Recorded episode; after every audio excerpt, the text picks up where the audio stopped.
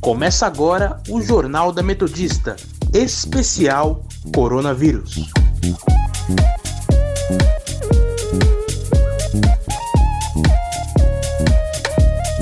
Eu sou Vinícius de Oliveira. E eu sou Fia Villanueva. E está começando agora o Jornal da Metodista especial sobre o coronavírus. Estamos aqui para informar você das principais notícias de hoje, quinta-feira, dia 28 de maio de 2020. Se você quiser nos seguir, acesse o nosso Instagram, arroba portalrronline ou arroba Sônica Metodista.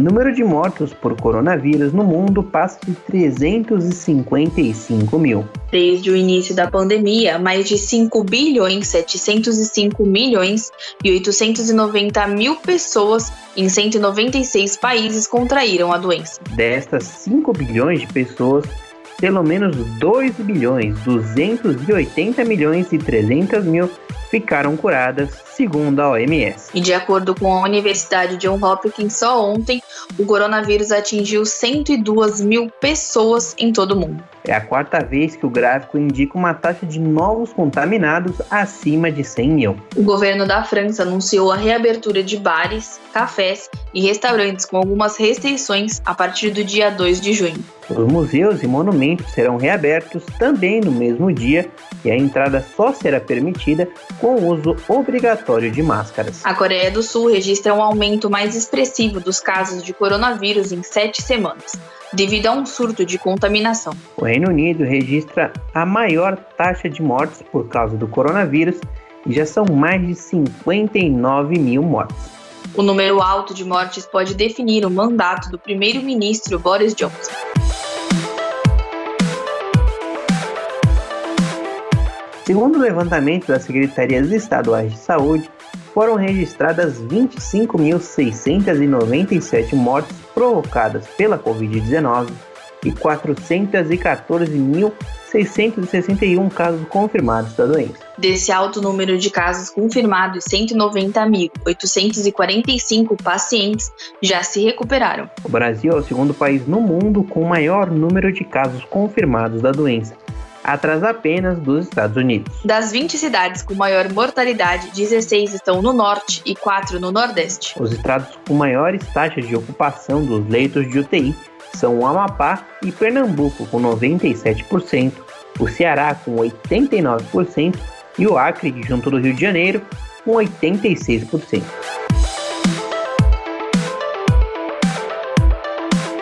Santo André soma o maior número de casos confirmados do coronavírus na região do ABC. Já são 2.215 casos. O município registra até o momento 138 óbitos. São Bernardo possui 1.460 casos confirmados e 194 mortes. São Caetano também ultrapassa os mil casos já são 1.016 pessoas infectadas pela Covid-19. Diadema registra 849 casos confirmados e 84 vítimas fatais. O município de Mauá aponta 367 casos confirmados e 57 óbitos. Ribeirão Pires registra 162 casos e 14 mortes pelo vírus. Rio Grande da Serra possui 64 pessoas infectadas e 7 óbitos.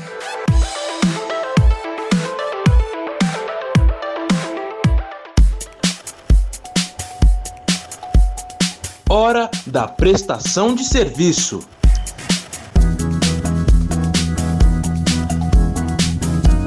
Aproveitando que estamos falando no ABC, vamos agora falar com o nosso repórter Felipe Laurindo, que vai contar pra gente as novidades de São Bernardo e da região. Boa tarde, Felipe. O que você conta pra gente hoje? Olá, boa tarde Vinícius, Sofia e ouvintes. Após o anúncio do governo do estado de que o Grande ABC ficou de fora da primeira fase de flexibilização e reabertura gradual de comércios e serviços não essenciais em São Paulo, o consórcio intermunicipal do Grande ABC não concordou com a separação da capital com a região metropolitana nessa etapa. O conjunto de sete prefeitos recebeu a notícia com surpresa e indignação. Orlando Morando, prefeito de São Bernardo, disse, aspas, costumo dizer que aliado não é alienado. Estou indignado com a decisão, não vou ser covarde e incoerente. Pedi agenda com os promotores de São Bernardo para apresentar os dados da cidade, que são bem melhores que os da capital, e se preciso, vamos acionar a justiça. Fecha aspas. O prefeito de Santo André, Paulo Serra, também mostrou descontentamento, abre aspas. Incluir a capital e deixar de fora Santo André e o Grande ABC é um grande absurdo porque deixou de fora os critérios científicos. Os índices da nossa cidade são muito melhores que os da capital. Nunca misturei política na tomada de decisões. Iremos até as últimas consequências para ter a autonomia de volta. Fecha aspas. Dados compilados pelo Diário do Grande ABC junto às prefeituras mostram que a taxa média da região tem ocupação de 52% em leitos de enfermaria e 68% em leitos de UTI. As taxas de mortes e casos por 100 mil habitantes são melhores tanto quando se considera a média regional, quando se analisam os números separados de todas as cidades.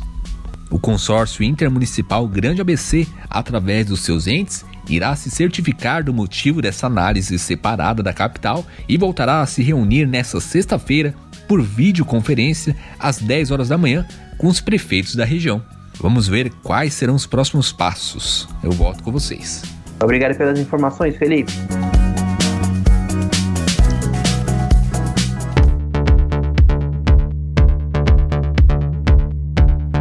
Já que estamos falando dessa retomada progressiva, dos 645 municípios paulistas, ao menos 62 deles não pode reabrir parte do comércio a partir de junho, porque ainda estão na fase vermelha do Plano Estadual de Combate ao Coronavírus, segundo a Secretaria de Desenvolvimento Regional do Estado de São Paulo. As cidades que não vão poder flexibilizar as atividades econômicas durante a quarentena estão nas regiões da Grande São Paulo, como todas as cidades da Baixada Santista, Registro e cidades do ABC também, como nosso repórter Felipe Laurindo acabou de contar, entre outras. As cidades que estão nas fases laranjas e amarelas vão poder flexibilizar progressivamente os serviços comerciais que antes estavam proibidos de funcionar. Durante esse período, as 17 regiões do estado foram classificadas em fases, que são divididas em cinco cores: vermelha, laranja, amarela, verde e azul. Nossa repórter Amanda Caires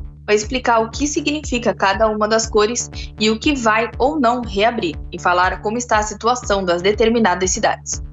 Boa tarde, Sofia, Vinícius e a todos os ouvintes. O governo do estado de São Paulo, durante a nova fase da quarentena, que começa a partir do dia 1 de junho e terá duração inicial de 15 dias, vai adotar um método de classificação para cada região do estado, para demonstrar quais locais podem ter isolamento flexibilizado e quais cidades devem manter um confinamento mais restrito. Para isso, o governo estadual adotou um sistema de classificação em cinco cores, em que cada cor significa uma fase, e as cores são vermelha, laranja, amarela, verde e azul. Na fase vermelha, não será permitida a abertura do comércio. E as regiões do estado que estão classificadas nesta fase são a Grande São Paulo, a Baixada Santista e Registro. Na fase laranja, será permitida a abertura do comércio com restrição, e as atividades que serão autorizadas a abrir são atividades imobiliárias, escritórios, concessionárias, comércio e shopping center, Lembrando que todas essas atividades terão restrições e que a cor laranja indica que ainda há um certo risco para a quarentena na região e que cada cidade tem autonomia para decidir se abre ou não. As regiões que estão nessa fase são Franca, Ribeirão Preto, São João da Boa Vista, Piracicaba, Campinas, Taubaté, Sorocaba, Marília, Araçatuba, São José do Rio Preto e a capital paulista. Já na fase amarela, será permitida a abertura do comércio, mas com algumas restrições, menores se comparada à laranja. E as atividades que já vão poder funcionar normalmente são atividades imobiliárias, escritórios e concessionárias. Já as que vão precisar de restrição são bares, restaurantes e similares, o comércio, o shopping center e salões de beleza. As regiões que estarão classificadas nesta fase são Barretos, Araraquara, São Carlos, Bauru e Presidente Prudente. Na fase verde, será permitida a abertura do comércio, ainda com algumas restrições. Todas as atividades que são permitidas na fase amarela são permitidas nessa fase, e as restrições também são as mesmas. E a única atividade que foi acrescentada, mas com restrições, são as academias. E por enquanto, nenhuma cidade está incluída nesta categoria. E as atividades que continuam proibidas em todas as fases são teatro, cinema e eventos com aglomerações de pessoas. Já na fase azul, será permitida, sem nenhuma exceção, a abertura de todas as atividades do comércio. E nesta fase, ainda não há nenhuma cidade ou região incluída. No caso da educação e do transporte, por exemplo, ainda há um plano a ser definido para todas as fases apresentadas, e as atividades relacionadas à construção civil e à indústria não essencial irão funcionar normalmente em todas as fases. E é aí com vo... e é isso as informações do dia. É com vocês aí no estúdio. Na manhã desta quarta-feira, o governador João Dória anunciou como funcionará o Plano São Paulo para a reabertura gradual das atividades econômicas e falou também sobre a flexibilização. Até então, tínhamos uh, uma quarentena homogênea, igual para todo o estado de São Paulo, para 645 municípios. A partir do próximo dia 1 de junho, ela será heterogênea e os municípios que tiverem condições e amparo pela saúde, pela ciência, assim como a disponibilidade de leitos de UTI e um índice de isolamento adequado, nestas cidades e nestas áreas nós teremos a retomada uh, consciente, cuidadosa e em etapas. Aliás, são cinco etapas. Vamos com muito cuidado, com muito zelo e sempre protegendo a saúde e a vida das pessoas. Rodrigo Garcia, vice-governador, também comentou sobre o plano de São Paulo e fases de flexibilização. No final do mês de abril, o governador lançou o Plano São Paulo, que era um plano de retomada das atividades baseado em critérios objetivos. Esses critérios, ao longo de, de mês de maio, ficaram claros pelo centro de contingência. Eles levam em consideração a capacidade de leitos de UTI e também a evolução da epidemia, com cinco indicadores muito objetivos que estão, inclusive, no site do governo de São Paulo nesse momento. Esses cinco indicadores classificam as regiões de acordo com a situação de cada uma. E foi esses indicadores que fizeram com que a capital de São Paulo ficasse nesse momento na cor laranja, que é uma cor que delega ao prefeito a possibilidade de fazer uma eventual flexibilização consciente, modulada, segurando os fluxos, né? E colocou a Grande São Paulo, de maneira geral, a Baixada Santista e a região de registro na cor vermelha, portanto, mantendo a atual quarentena. O importante é deixar claro que nós temos critérios objetivos e eles são avaliados a cada sete dias. E lá na frente, o governo vai avaliar com as prefeituras a necessidade de maior flexibilização ou, eventualmente, a epidemia crescendo além do esperado, nós vamos recuar e fazer um endurecimento nas medidas. Então, é uma flexibilização inteligente que leva em conta critérios objetivos de saúde, de capacidade de atendimento e de evolução da epidemia. Outra informação é que a taxa de isolamento social que antes havia sido anunciada pelo governo como um dos critérios para a retomada da economia, foi descartada para classificar as cidades nessas fases por cores.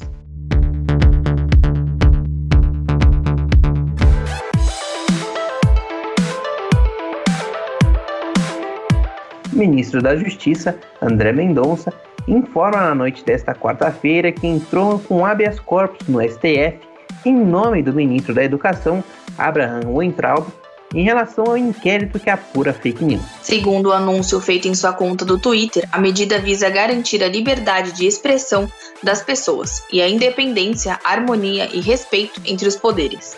Em operação na manhã de ontem, a Polícia Federal cumpriu 29 mandados de busca e apreensão no inquérito das fake news e ataques contra o ministro da Corte. Entre os alvos está o ex-deputado federal Roberto Jefferson, o blogueiro Alan dos Santos e o empresário dono da Van, Luciano Ang, todos apoiadores do presidente Jair Bolsonaro. Essa ação tem sido alvo de críticas de apoiadores de Bolsonaro que questionam a legalidade do inquérito aberto no ano passado por ordem do presidente do STF, ministro Dias Toffoli, sem passar pela Procuradoria-Geral. O próprio presidente também se manifestou em seu Twitter pessoal na noite de quarta para criticar as investigações e afirmou haver sinais de que algo muito grave está acontecendo com a democracia. O ministro da Educação foi convocado a se explicar por ter afirmado durante uma reunião que ocorreu no dia 22 de abril que deveriam colocar, abre aspas, vagabundos na cadeia, começando pelo STF.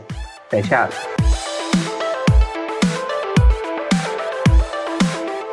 Quatro homens foram presos em Uruaçu, no norte de Goiás, suspeitos de contrabandear mais de 3 mil comprimidos de hidroxicloroquina.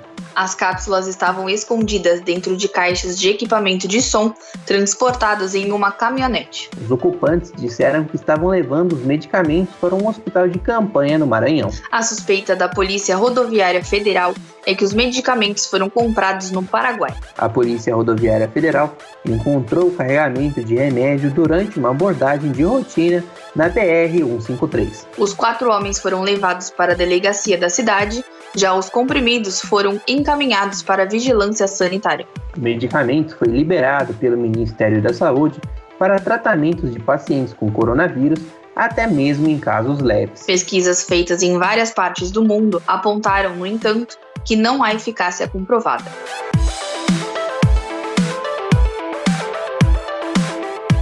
criminalidade despencou na capital paulista em abril durante a pandemia do novo coronavírus, de acordo com a Secretaria de Segurança Pública. Mas, em compensação, os homicídios aumentaram em 3,1% no estado de São Paulo. Furtos, em geral, foram os que mais diminuíram na cidade. Comparando abril deste ano com o mesmo mês no ano passado, caíram de 18 mil casos para 7.568 casos. Furtos de veículos e roubos em geral também diminuíram na cidade em 48%. Crimes violentos também registraram queda na capital e os estupros tiveram redução de 44%, comparados aos casos de 2019 e nenhum latrocínio foi registrado em abril deste ano. Já os homicídios aumentaram cerca de 4% e já foram registrados 263 assassinatos somente no mês de abril. Taxa de desemprego subiu 12,6% no trimestre encerrado no mês de abril, atingindo 12,8 milhões de pessoas, segundo dados divulgados nesta quinta-feira pelo IBGE. Essa é a maior taxa de desemprego desde o trimestre terminado em março do ano passado, quando foi de 12,6%. Esse resultado representa uma alta de 1,3 ponto percentual na comparação com o trimestre encerrado em janeiro. O número de pessoas na fila por um emprego aumentou de 898 mil pessoas nesses três meses, em meio aos impactos da pandemia do coronavírus. Os efeitos da pandemia foram sentidos tanto entre os informais quanto entre os trabalhadores com carteira assinada.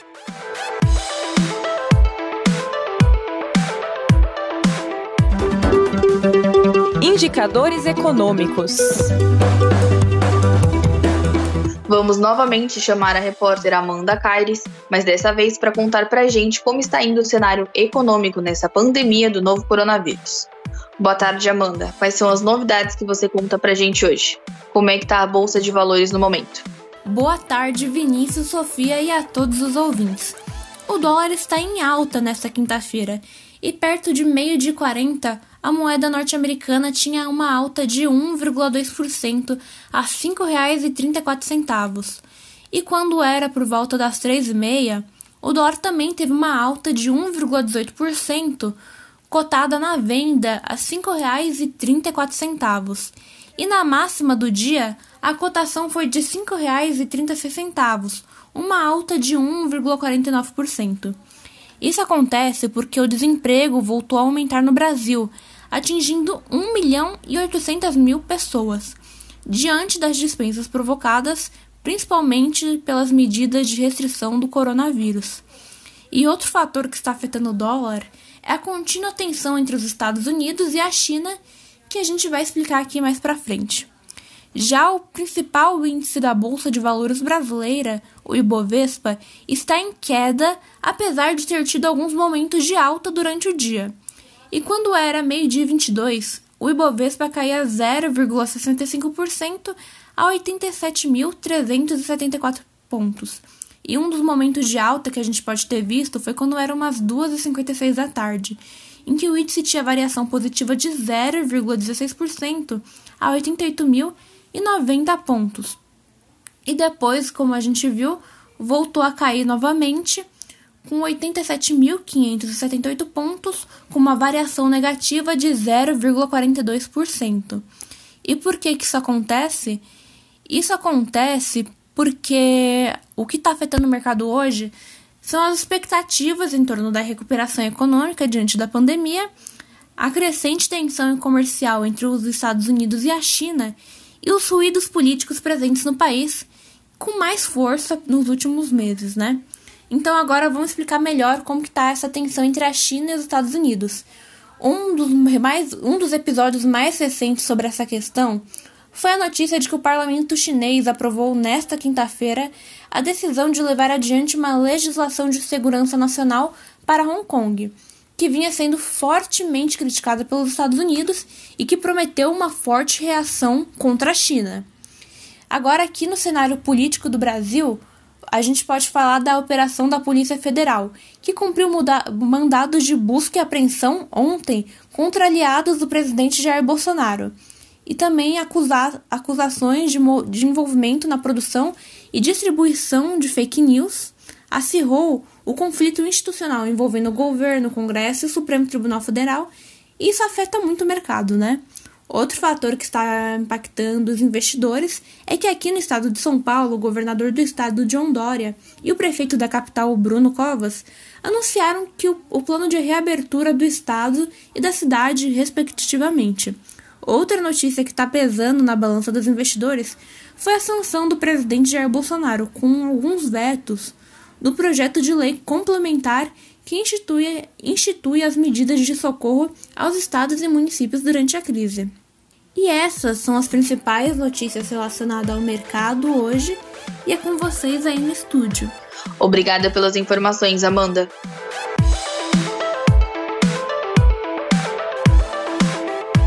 Pesquisadores da USP investigam edição genética no combate do novo coronavírus. Membros da Faculdade de Medicina e de Odontologia de Ribeirão Preto, através de métodos de biologia molecular e bioinformática, projetaram um sistema para simular mutações. A simulação acontece no gene que codifica a proteína ACE2.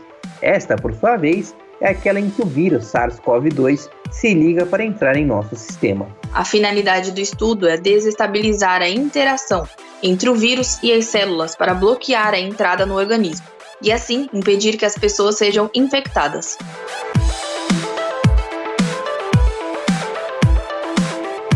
O jornal de hoje não é só notícia ruim, não, então bora de notícia boa. Agora, a boa notícia do dia. A empresa aeroespacial SpaceX, do magnata Elon Musk, preparava seu lançamento para o fim de tarde de ontem. Noticiamos isso aqui no Jornal da Metodista. Mas infelizmente, o primeiro voo tripulado partindo de solo dos Estados Unidos em nove anos, com dois astronautas, vai ter que esperar até sábado para decolar. Isso tudo por causa das condições climáticas que influenciam no lançamento e no desenvolvimento da missão. Agora, uma informação muito boa é que a rede voluntária formada pelo Senai já desenvolveu mais de mil ventiladores pulmonares para os sistemas de saúde. Os aparelhos consertados pertenciam a hospitais de 233 cidades e não estavam sendo usados. A iniciativa da manutenção de respiradores passou a operar no início de abril e foram recebidos mais de 3 mil dos quais 1.351 ainda estão em manutenção e 189 passam por calibração.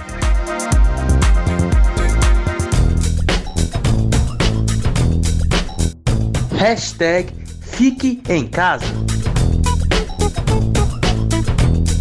Hoje é quinta-feira e já estamos em ritmo de final de semana. E para isso, vou te deixar ciente de todas as lives que vão rolar hoje. Às 7 da noite tem MC da Tulipa Ruiz no festival Home Hour Popload. A live vai acontecer no canal oficial do Popload TV. E no mesmo horário, tem Taíde cantando seus maiores sucessos no canal do YouTube do Sesc em Casa. E para você que é fã do cantor, a nossa repórter Beatriz Mirelli fez uma entrevista pra lá de boa com ele. Eles conversaram sobre os novos projetos musicais, falaram também sobre a banda Brasa e se eu fosse você, eu ia agora, ou melhor, assim que acabar o jornal, lá no nosso Spotify da Rádio Sônica para conferir esse podcast. Voltando aqui para as lives de hoje, que venhamos e convenhamos, só tem live boa. Hoje às 8 da noite tem João Bosco e Vinícius. Ó modão, hein? A live vai rolar no canal oficial deles no YouTube. Haja sofrência mesmo. Mas para animar a noite, Supla, às 9h30 da noite, vai fazer uma live também. A live acontece no canal do YouTube da Cultura em Casa.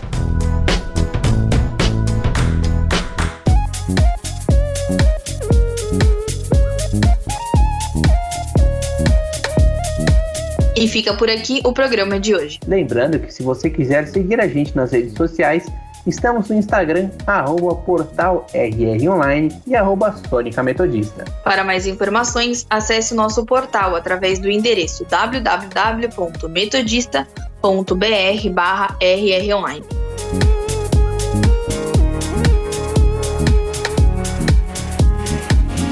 Contamos com a participação dos nossos repórteres Felipe Laurindo e Amanda Caires. Trabalhos técnicos de Leonardo Engelman. Apresentação minha, Vinícius de Oliveira. E minha, Sofia Villanueva. Continue ouvindo a nossa programação e até amanhã.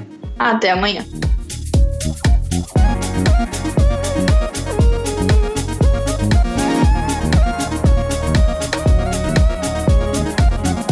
Termina aqui o Jornal da Metodista, especial Coronavírus.